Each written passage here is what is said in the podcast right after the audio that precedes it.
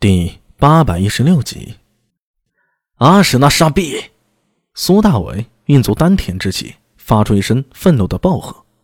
前方一里之外，那个跌跌撞撞、曾经不可一世、傲慢的突厥雄鹰阿史那傻逼，仓促的回头看了一眼，看到是苏大伟时，他的眼睛明显眯了一下，一瞬间脸上闪过慌乱。然而下一刻，阿史那傻逼仰头发出大笑。这笑声酣畅淋漓，苏大为眉头一皱，就见阿什纳沙比狂奔数步，钻入一片土丘后，再出来时已经换了马，狂奔出去，又是补给点。苏大为瞳孔一缩，心里默算一下，顿时明白过来：阿什纳沙比按距离留下了马，他早就估算到一匹马能跑多远，在力竭之前便留下替换的马，这是草原人天生的精明。论马。没有人比突厥人更懂，追还是不追呢？苏大为心里已是天人交战。这里已经是突厥人的牧场，随时都可能遇到大队的突厥骑兵，到那时只怕是难以脱身了。还追不追呢？正当苏大为心中纠结时，耳中突然听到从身后传来隆隆的马蹄声。他回头看去，迎着东面的阳光。赫然看到一队骑兵正向自己快速接近，跑在最前面那个不是阿什纳刀针是谁呢？阿米，阿米，我们来救你了！阿什纳刀针扯起嗓门，发出洪亮的喊叫声，这声音中气十足，惊得草原上的鸟都扑腾腾的飞起了大片。苏大为看着迅速接近的唐军斥候，默默在心中吐槽：“阿什纳刀针呐，你个贼！”当着这么多人的面说什么救不救？老子需要你救吗？呸！片刻之后，唐军三十余骑赶到前方。阿婶那道真一泪缰绳，翻身下马，给苏大伟一个熊抱，哈哈大笑着拍着苏大伟的肩膀说道：“哈哈哈哈阿米，没想到吧？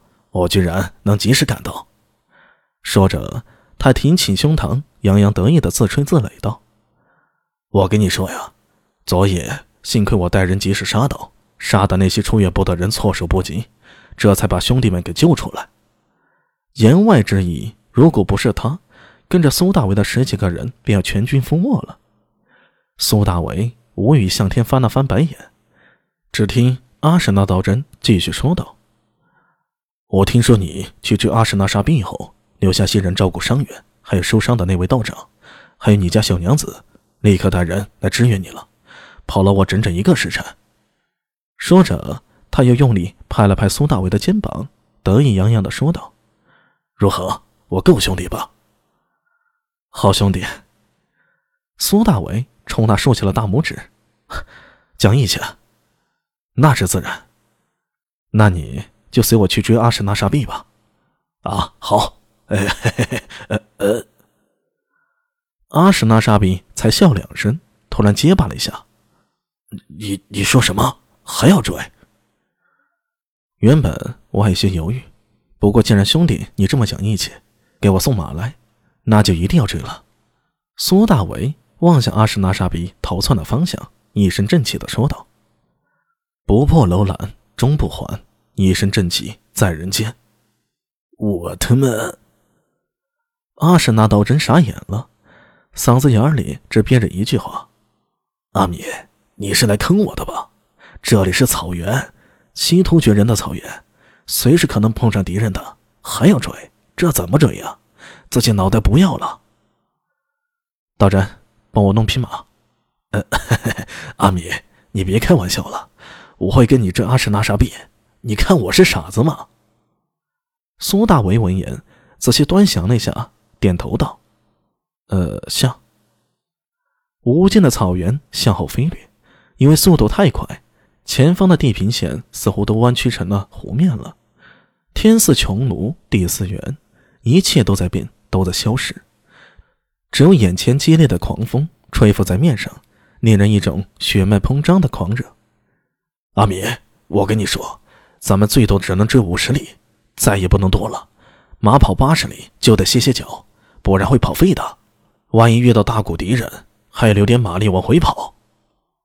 好，苏大为大喝一声，挥动马鞭，激励着战马加速。